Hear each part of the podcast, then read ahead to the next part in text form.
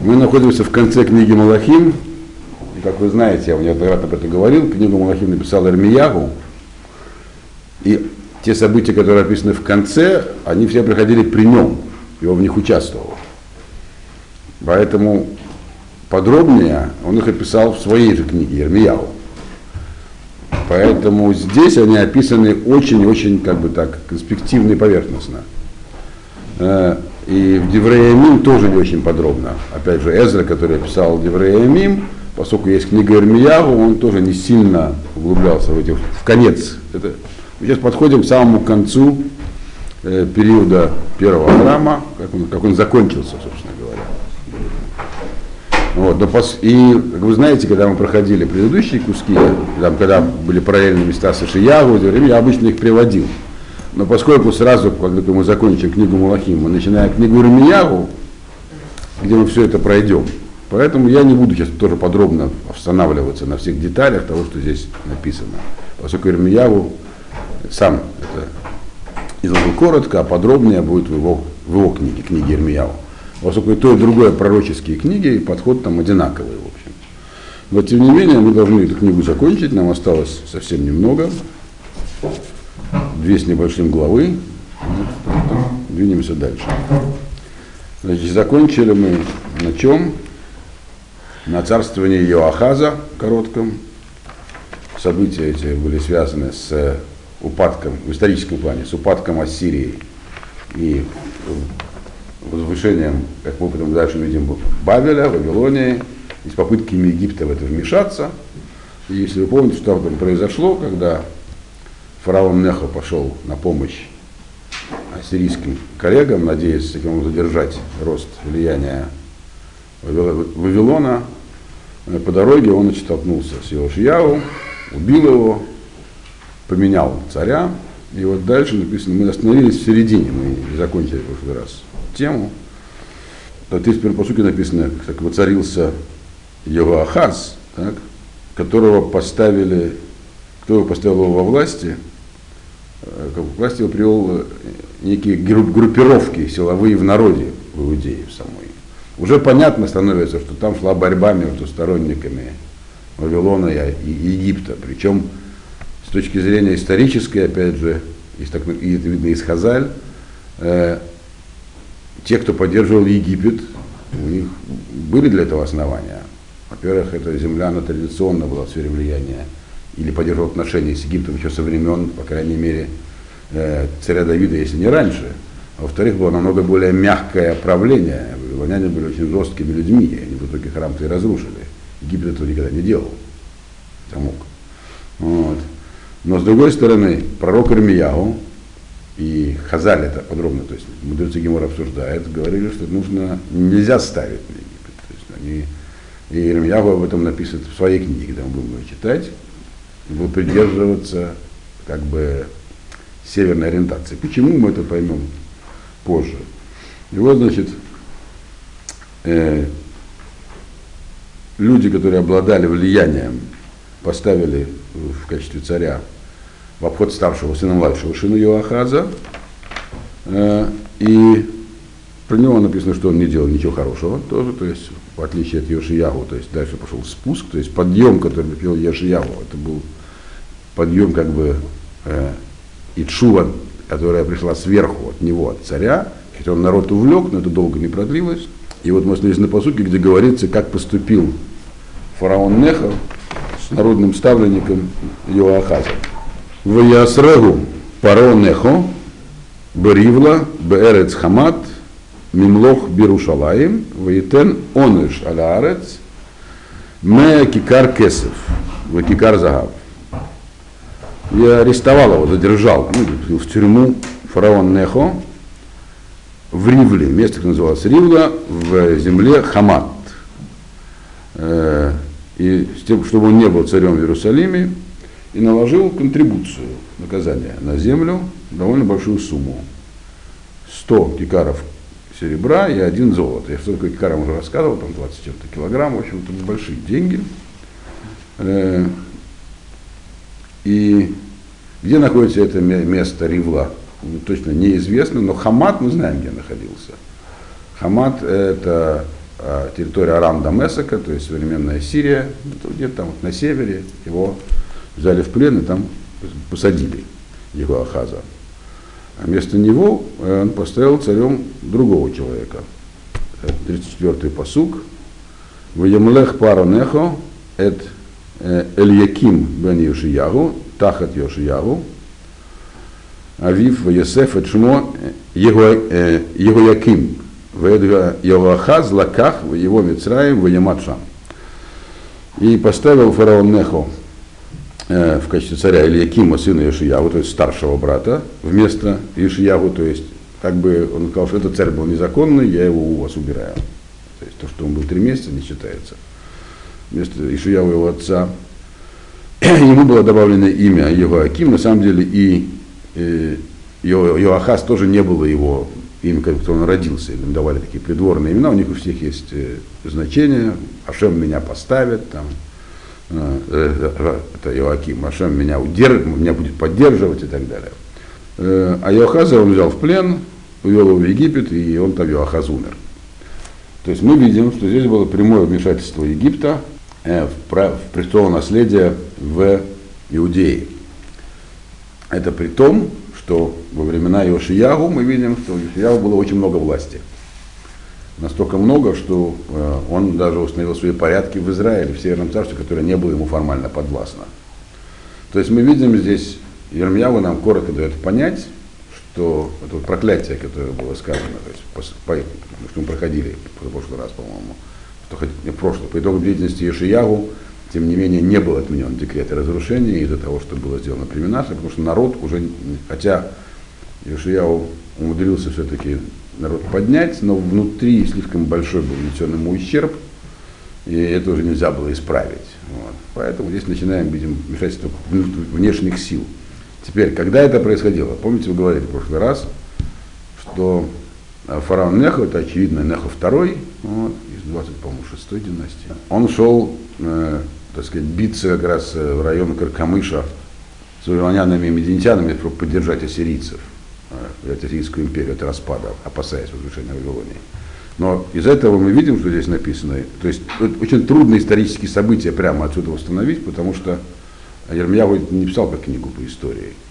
После битвы при Каркамыше Египет потерпел там полное поражение, и это дальше будет написано, что, в общем-то, он перешел в оборону, и его зона влияния сократилась до границ Египта. То есть можно тогда, то есть у нас одно из двух получается. Либо все эти события происходили до сражения при Каркамыше, но тогда, то есть если не из хронологии, либо э, вот эта война, на которую он шел тогда в Ассирию, когда по дороге бил Яшиягу, это была его предыдущая попытка помочь Ассирии, то есть еще не была война напрямую с Вавилоном. Но так или иначе, по тексту видно, что он это сделал на обратном пути. То есть, очевидно, это еще не была вот та самая решающая битва, потому что про нее будет сказано дальше. Э, и он, как бы, тем самым он утверждал, э, то есть, а, из этого видно, что Ассирия окончательно потеряла влияние. Потому что иначе бы фараон не позволил бы себе на ассирийских землях устанавливать свои порядки. И образовался некий вакуум на севере, который Египет не смог заполнить, что и привело в итоге, как, ну, как бы, во что облеклась воля Всевышнего историческом плане усиление Вавилонии, которое вакуум заполнило. Но так или иначе фараон здесь вмешался во все это, поставил другого царя из той же, из той же династии, старшего брата, которого считал, что он будет, так сказать, э, более верным ему. То есть уже здесь появляется борьба партии, которая в итоге и погубила на самом деле э, Иудею в историческом плане. Но здесь Ирмияу, что мы так не подумали, он скажет прямо, что погубило, еще раз напомнит нам. Мы дойдем до этого посука в конце главы этой. Здесь пока что говорится про наложенную дань, довольно большую. 35-й посук. Ваакесев Загав Натан его Аким Лепаро. Ах герих эдаарец латет эдакесев альпи паро.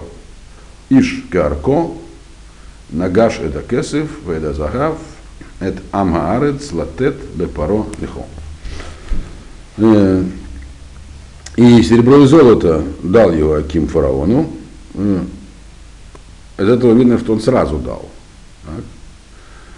Очевидно, у него были деньги. Но тем не менее, он ввел некие налоги. Герих, это Аарец, Латет. Эдакесов, он, тем не менее, произвел, Ирих это как бы произвел налоговую, такой, составил налоговый реестр.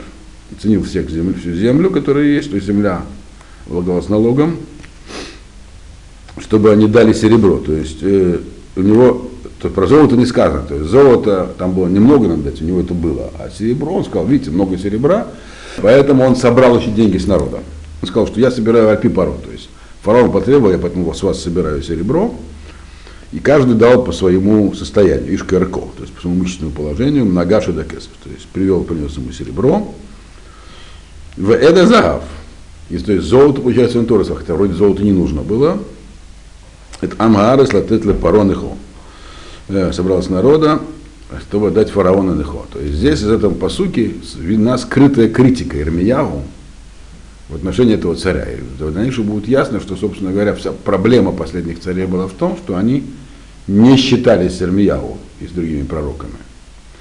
Ирмиягу здесь очень скрытую критику. Говорит, что вообще-то он деньги заплатил так, а потом он сейчас народу собрал, собрал подати, как бы, прикрываясь именем фараона, что это для фараона. Критическое замечание здесь высказано, но очень завуалировано. Вот. Дальше. 36-й посук говорит про него, про этого царя. Бен Эсрим Вахамеш Шана Иоаким Бемалко, Вахата Саршана Малах Берушалаем, Вешем Имо Звуда Бат Падья, Батпдая Минрума. Значит, ему было 25 лет, когда он воцарился. Э, отсюда видим, что он был старшим братом. 11 лет царствовал в Иерусалиме. Мать его звали Звуда, что означает как бы подарок, такое хорошее. Дочь Пади из Румы. Э, что такое Рума, тоже нам точно неизвестно. Некоторые считают, что имеется в виду Рама, не Мина, но точно не знаем. Нет, нету по этому поводу единого мнения. Да, месяц это долго, но они у него были очень негладкими, как мы узнаем впоследствии. 37-й посук. Вая за раба и Ашем, кихоля ашера суаватав. Сделал зло в глазах Всевышнего, как поступали его предки. Какие предки имеется в виду? Обычно в таком контексте Минаша и Амон. Хотя, возможно, он делал не совсем то, что делали они. То есть он не устанавливал идолопоклоннических культов, в отличие от э, Минаша, например но тем не менее э, он э, не то есть он при нем шло, а народ опускался вниз, и он этому не мог никак противостоять. Вот. И э, дальше, значит, на этом заканчивается это у нас 23 глава, начинается 24, где уже говорится про вмешательство Вавилонии. То есть конец этой главы, еще тут это делил, вы знаете, нееврейское деление, по этому принципу здесь разделил, что вот фараон поставил своего человека у власти э, Иудеи, то есть Иудея становится буферным государством, она пока была, обладала собственной силой, а Египет был, наоборот, в упадке долгое время, эта роль буфера, она не была такой важной, а теперь становится буферным государством, то это подготавливается уничтожение еврейского царства, таким образом, в рамках исторического процесса. Вот. Но этот исторический процесс диктовался определенными причинами, которые уже были нам сказано Ирмияу, а именно деяниями Минаша. И вот здесь говорится про вторую сторону этого процесса, 24, 24 глава, первый посук. Бейма фала на выходне царь Мелах Бавель, Ваиило Еваким Эвид Шалош Шаним, Яшев Ваишав Ваимродбо. И в его годы его управления поднялся к власти, имеется в виду, на выходне царь, царь Бавеля. Бавель это новое государство, которое так сказать, унаследовала. Мы знаем, что громили Ассирию многие народы. Главными силами там были. Это, кстати, все уже изложено. Эта история, это писанная история. Э, в отличие от египтян, которые писали на папирусах и немного на стелах, ассирийцы писали на камешках, на глиняных обожженных таких, как они называются, табличках. Вот. Они есть колоссальные библиотеки того времени, их умеют читать, и там информация подтверждается легко. Значит, поднялся его на выходнецер, э, царь Бавеля. А что это такое за народ был Бавеля? Это дальше будет написано. В принципе, это тот же самый народ, что и в Ашуре, но они назывались по-другому чуть-чуть, те, кто жил в Бавеле. Говорили они на одном и том же языке, на арамейском. Ваило Еваким Эвид Шалош Шаним Ваишав Ваимронбо. И Иоаким был его как бы эвидом, слугой, рабом.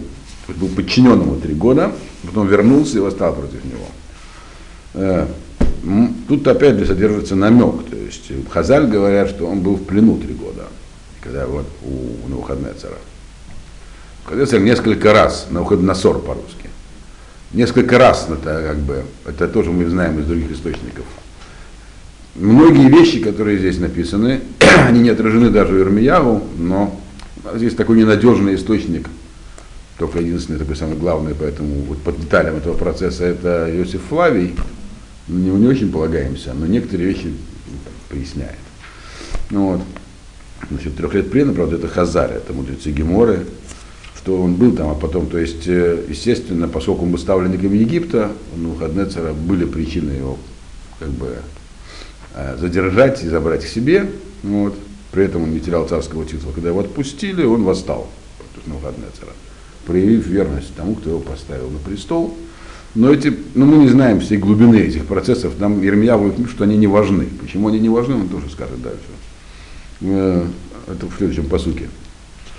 То есть все это были, это была историческая канва, значит, вот он каким-то вначале был под Египтом, потом его забрал в плен на Навуходнецер, а потом э, он восстал против Навуходнецера, последовали санкции, второй посук. Вышалах Хашем Бо Эльгдудей Каздин, Вэльгдудей Арам, Вэльгдудей Муав, Вэльгдудей Бней Амон, Ваяшлехем Иегуда, Лега Авидо, Кедвар Хашем, Ашер Тибер, Бията Вадав Хадви. Значит, послал Хашем на него отряды халдеев, Каздим это халдеи, отряды арамиян. Арамиян, а, арамияне это имеется в виду жители Арам Дамесика.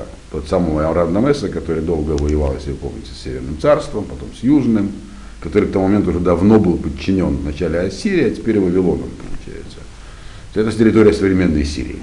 Вот, в отличие от Арам Наарайн, территория современного, если можно сказать, есть такая территория современного Ирака. Вот.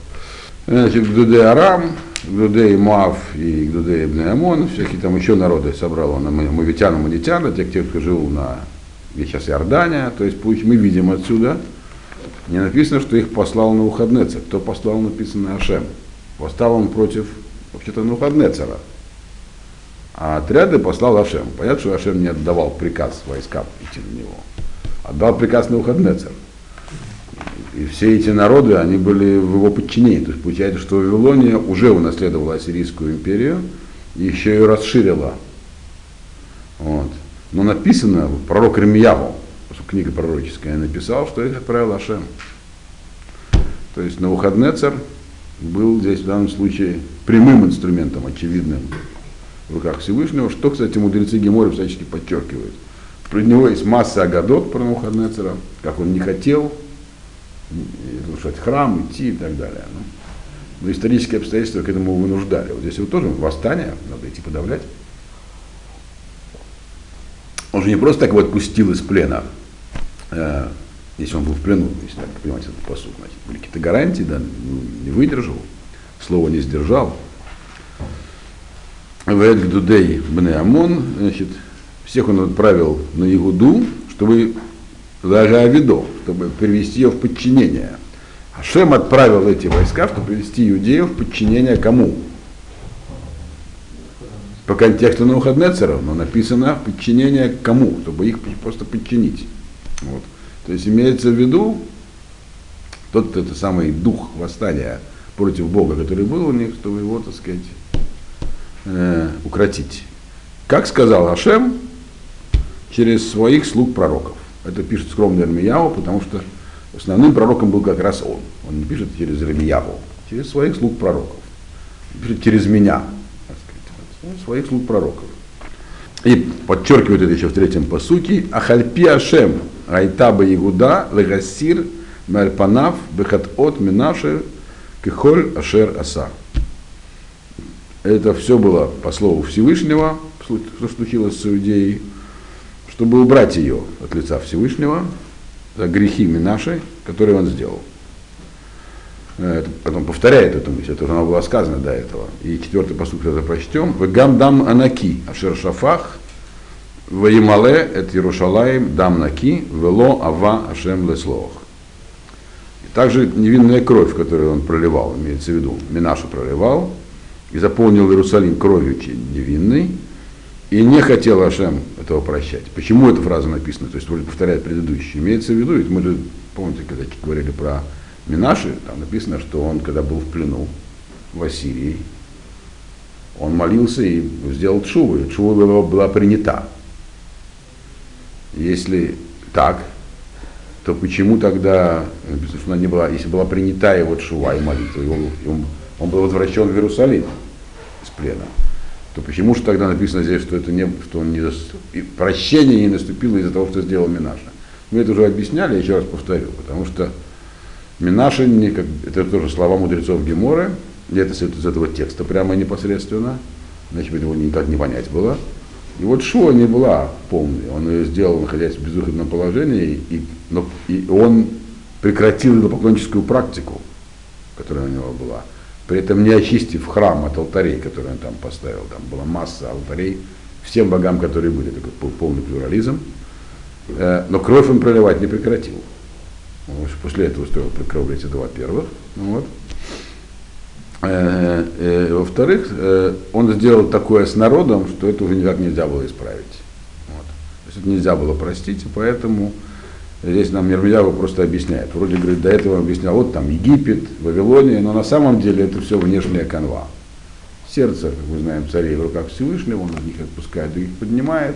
Если вы помните, что написано у нас по Азину, помни дни мира, Нужно понимать, что происходило в каждом поколении. Спроси старших, они тебе объяснят, что как это понимать. Следующий посуд говорит, когда Ашем делил землю, он делил ее между народами, он делил ее по количеству сыновей Израиля. Там говорится очень важная вещь, что необходимо знать историю, как ни странно. Вот. Но знать историю, это не означает знать факты. Это первая только часть. Нужно, написано, помнить с хорем нужно знать факты. Но это не означает что-либо знать. Нужно их еще бину. Нужно понимать, что за ними стоит. Внутреннее, так сказать, ну, сами по себе факты истории, они, если их не, не, не анализировать, не находить, в чем стоял процесс, как эти факты складывать вместе, на что их нанизать, он ничего не дает человеку. Хотя это классическое понимание этого, этого посуков. И для того, чтобы это понимать, вот эту самую нить найти в истории, нужно обращаться к правильным авторитетам, которые в русле традиции находятся. А что это за традиция должна быть? Что является вообще, так сказать, стержнем всей мировой истории? Стержнем всей мировой истории в следующем посуке. Когда Ашем делил землю между народами, он их поделил в соответствии с количеством евреев. Какое количество евреев имеется в виду, объясняют вот, вот уже мудрецы, Хазаль, Геморы, те, которые входили в Египет, 70 человек. То есть отсюда понятие о 70 народах и все такое.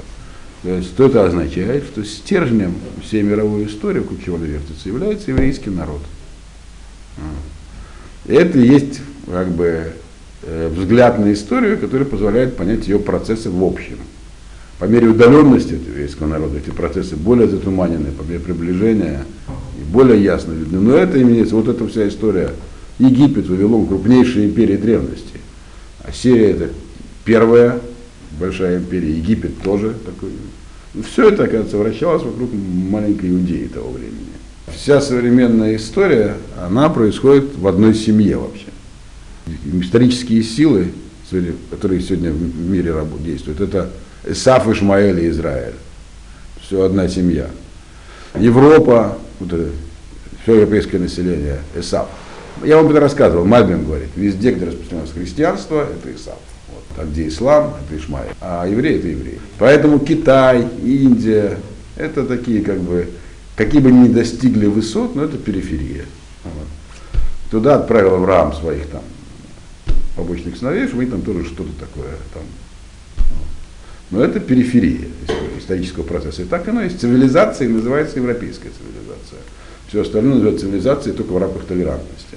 На самом деле Япония и Китай это были страны, которые у них одинаковая, в общем-то, история, которые себя изолировали тщательно от внешнего мира, считая себя самостоятельными центрами, и поэтому пришли в полный упадок. Я не, сейчас у нас не лекция по истории Китая и Японии, поэтому про революцию Мэйдзи там, и про как в Китае победил Гоминданс, там, устроил войну и так далее, мы сейчас не будем говорить, но тем не менее их цивилизация стала развиваться только в рамках и в русле, когда она стала значимой для мирового европейскому. А Зину это краткий конспект вообще всего, что может и должно произойти с евреями за всю их историю. И там же содержатся как, э, как бы ключи к подходу и пониманию этого. В рамках этого подхода и понимания нужны вещи, которые нужно изучать. Не просто помнить, нужно изучать, я сказал. Захор означает знать факты, изучать их. Это не то, что можно сказать, повтори там раз в день вот это там краткий курс истории партии, и все будет хорошо. Я про здесь прямо написал, что вот вроде как, он говорит, прямо здесь написано это. Египет, Вавилония, а на самом деле это все Ашем, все эти войска послал Ашем. И за что послал их? Не потому, что образовалось две партии и начали друг с другом они как бы соперничать, выбирая союзников, про-египетское, про-вавилонское, вот, а просто потому, что это был духовный процесс, связанный с тем, что слова пророков не выполнялись. Вот. Точнее, пророк Ирмия в данном случае, не только его. Последствия деятельности Минаши были неустранимы. Вот это, из-за этого начался исторический процесс. А не потому, что так сложилось. Э, это, это верно для любого времени и для сегодняшнего тоже. Кстати, вот Равзильбер его очень любит цитировать, он его фотографию у нас висит. Вон.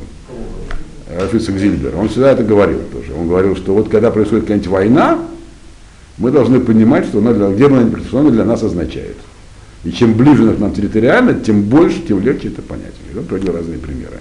Он очень ну, человек, знающий в разных областях, круто, что был математиком.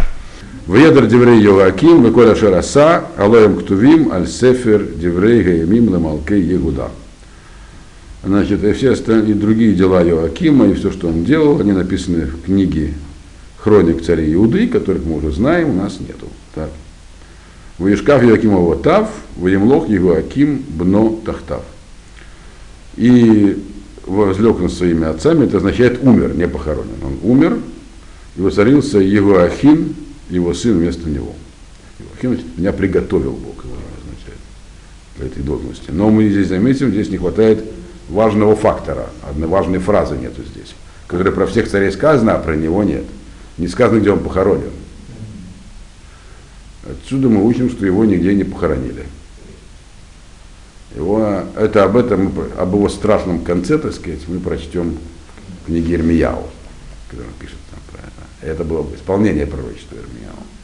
Главное, когда говорится, что как бы поступал он, э, как его предки, имеется в виду, что главные, главная проблема этих царей последнего, а некоторые из них делали шуву тоже, было то, что они все равно не слушали, они поступали не по словам пророков.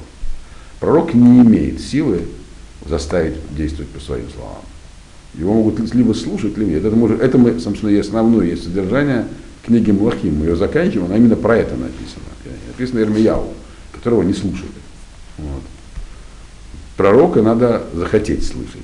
Он говорит и для людей, и для правителей. Его не слушали. Это был главный, главный проступок. И Поэтому, например, написано, что он, когда он написано, он восстал против э, э, Вавилона, Иохаз, не про Ирмегу мы узнаем, что он восстал против прямого как бы, протеста Ирмияу. По-другому не делать этого. Хотя, и с точки зрения политической, его можно было понять. Жесткая власть, которая очень правит железной рукой э, и не признает полумер, и собирает очень большие подати Вавилоне, а с другой стороны мягкий Египет относительно.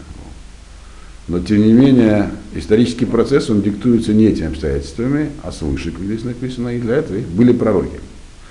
Из-за этого их не слушали, поэтому их потеряли. Это одна из причин, почему потеряли. Не стал. То есть были другие причины, написанные в Геморе Санхедрине. Ну, мы до этого еще дойдем. Хорошо, значит, он умер, где похоронили, не написано, его там труп был разодран, но это мы в Рамияху подробнее с этим ознакомимся, вот, с его кончиной. Дальше у нас седьмой посук. Логосив от мелех Мицраем, лацет меарцо, килаках мелех Бавель, минахаль Мицраем, аднагар прат, коль ашер гайта мелех Мицраем. И не выходил больше э, царь Египта из своей земли, забрал все вавилонский товарищ, вавилонский царь, от египетской реки до Ефрата э, все, что было у царя Египта. Э, то есть, другими словами, это надо понимать так. Египет потерпел страшное поражение, это известно нам из истории, где это поражение было, битва при Каркамыше, которая, по идее, вроде как должна быть, когда он шел туда сражаться, может, она была позже, получается, здесь. Вот. Э, битва при Каркамыше, известна ее дата из истории, я не помните, 590 какой-то. Там, тут мы, тут мы вторгаемся в такую тонкую область, потому что тут в этих всех событиях разнятся датировки наши, исторические, примерно на 150 лет. И тому есть разные объяснения, которые сейчас не входят в нашу задачу э, выяснять. Но вот книжка, которая мы будем пользоваться, когда я Термияху написал Рафлянди, интересный человек, он сюда приезжал, если кто-нибудь помнит. Так? Он там эту проблему обсуждает датировками. Ну. Начало шестого века до новой эры, это. Или середина, а по-нашему, может, конец. Эта битва лечит Египет против поражения, поэтому он сидел у себя уже за рекой. И река Египетская, как вы знаете, в таких случаях имеется в виду не Нил, а, как считают мудрецы, Вади Аляриш, пересыхающее русло на Синайском полуострове Аляриш. Вот. Это вот границы Египта и одновременно границы земли Израиля. Вот. Кого интересуют подробности, что это такое, очень хорошо, это описал Наполеон в своей книжке про египетский поход. Вот географические особенности и все такое. Кому интересно, читайте Наполеона. Вот. Но это, общем, такое место. Называется Египетская река в, Танахе. То есть, грубо говоря, он был заперт в своей, на своей территории, а все земли, которые были под его сферой влияния его, вот, они перечисляются. Вот, все, то есть вот сфера, у него были земли в сфере влияния, а именно это главная часть этого, это, естественно, земля Израиля, плюс то, что находилось восточнее, это Амон Муав, все это у него забрал. Царь Вавилония. То есть Египет потерпел поражение, естественно, Египет была могучая, мощная держава, мы знаем, что она никуда не исчезла с исторической сцены, пожалуйста, очень долго и играла большое особенно экономическое значение, но в данном случае политически они были разбиты, и вроде как Вавилонская так сказать, группировка возобладала, вот, и надеяться было не на что уже на Египет, но все равно надеялись. Ну, вот, мы дальше увидим. Э, и это было главное историческое событие не только что того времени, а вообще там на пару столетий вперед. Но оно здесь упомянуто как второстепенное, потому что Ирмья говорит, что это не это на самом деле был побочный продукт исторического процесса. Главный продукт исторического процесса это гнев Ашема на еврейский народ из-за деяния меня, наши. Все остальное произошло из-за этого, а не наоборот. Понимаете? То, что здесь нам сообщает эта книга. Бен Шмана Эсрешана его Ахин Бамалко, Ушлашаха Дашим Малах Берушалаем, Вешем ему Нехушта, Бат Эль Натан Мирушалаем. 18 лет был Иоахину, когда он воцарился значит, э, при, при, при воцарении, и три месяца всего правил в Иерусалиме Иоахин. Его мать звали Нехушта, дочь Эльнатана из Иерусалима. Именно Хушта я не нашел никакого объяснения. Вот. Что оно означает? Есть, у нас есть такой Нехуштан, такой змей был медный. Но, но в целом это больше от имени в Танахе нигде не употребляется, только по отношению к его матери. И, но заметим, что он всего три месяца процарствовал. Он был ставленником чьим? Египта э, точнее его отец. Так. То есть он еще, продолжал его традицию. Дальше написано в Яаз Гараба и Ашем Кихоля Шарасу Аса Авив. И написано Аватав, как везде, а Авив. Так? Делал зло в глазах Всевышнего, как делал его отец. Подчеркивается не вообще его предки, э, и вообще про него говорится, что он сделал в плену про него, э, Ахин. Это про него известно есть Мидраш, что это он взял связку ключей от храма, подбросил их вверх, э, набрался там на верхушку здания, и рука с неба такая, и забрала их. Он как бы осознал, что все потеряно. Почему осознал, мы дальше увидим. Вот. Э, и дело написано, как именно его отец, подчеркивается э, не то, что вообще он там, допускал опускания народа, какие-то практики идолопоклоннические. Нет, как отец, то есть не слушал пророков, пророков опять. То есть Ирмияу. Вот. Ирмияу очень, аккуратно все пишет. Вот здесь. Я вам уже говорил, как тогда мы читали историю про Еву, что это очень интересно, когда долго читаешь Малахим, мы знаем, что сам пишет, что книга, это, он пишет про это в тексте, она составлена из кусков из хроник разных, которые у него были, царей Израиля и Иуды, и из его личного текста. Вот его личный текст начинаешь видеть, особенно это видно ярко в истории про Еву, но здесь тоже. Как он, как бы, многие вещи, которые он был современником, он описывает намеками. В книге своей Ермияву, пророческой, он более ярко их описывает. Бедаги, десятый посук, Алу Авдей Навуходнецер, Мелах Бавель Иерушалаем, того Гаир Бемацор. Э, в это время э, поднялись э, слуги Навуходнецера, царя Бавеля на Иерусалим, и город попал в осаду. Они взяли город в осаду. Слуги это значит чиновники, администрация, военачальники они по каким-то причинам пошли в слуги Нецера пошли в Иерусалим. Так? И Иерусалим попал в осаду. Уже была покорена Иудея, уже туда пришли войска, до этого все завоевали, так. И, как мы знаем, дальнейшего отец его был убит, так, Иоаким. Э, и вот он только, значит, уцарился, и приходят из Египта, не из Египта, из Вавилонии, приходят некие люди, берут город в осаду. Причины здесь не указаны.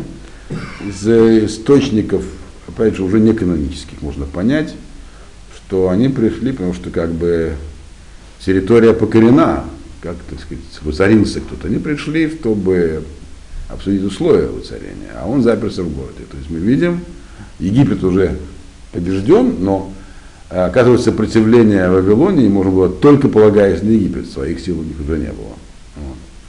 Он их просто не впустил в город. И у них, мы видим, не было кровожадных намерений, что не характерно для вавилонян. Они взяли город в осаду, и что они делали, сделали, так сказать, следующим номером. Город в осаде, кто не впускают. Они не шли туда на войну, не сказано, что это был военный отряд. Это была миссия некая Вавилония. То есть опять он действовал, как сказано, как его отец, не по слову пророка, по собственному усмотрению. То есть он видел политический процесс как политический процесс, а не так, как говорил пророк. Да, на выходне царь Мелех Бавель, Аль-Гаир, Ваавадав, цари Малая. Пришел на выходне царь, царь Бавеля к городу, а его, значит, э, э, командиры осаждают город. То есть они вызвали на выходне царя. Он туда просто пришел. Не сказано, сколько он своего привел. Он туда прибыл к этому городу. И Иоахим сразу сдался. И это ему ставится в заслугу. Вот говорят, что в этом единственном случае он послушал Рамияу. Тем самым уберег опять город от разрушения, но последствия у вавилонян они учились в мире Сирии, у них не было такого понятия, как кого-то простить. Любое восстание, то же самое было у ассирийцев до этого, но только те еще были мягче. Э, все должно быть наказано. Вот наказание последовало.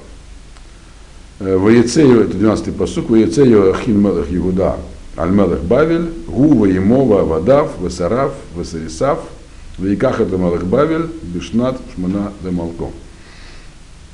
И вышел Йоакин, царь Иуды, к царю Бавеля, он, мать, э, его Авадав, Авадав это, это его близкие советники, Сараф – это начальники администрации, такие, Сарисав – это крупное начальство. Вот.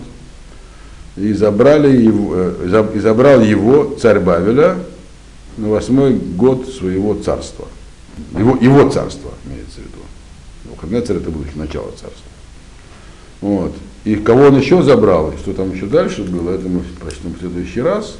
Но тут мы увидим, что он, Иоаким поступил мирно. То есть, что там было, как бы, если смотреть со стороны. Когда он увидел на выходные цара, он решил не воевать. До этого он не впустил его чиновников в город. Вроде поведение нелогичное. Как, чем его объяснить? Можно, мы можем только, так сказать, себе э, э, какие-то версии строят. Но мудрецы говорят, это может быть только одним. Он, э, когда он, он полагался он на Египет, но когда он увидел, что происходит, он послушался пророка. Тут ему, и это ставится ему заслугу. То есть он, он сдался. За ним сохранился царский титул, как мы дальше. Он был в плену потом, но считался царем еще. Мы остановились на 13-м посуке, нам осталось вообще не так много, полторы главы.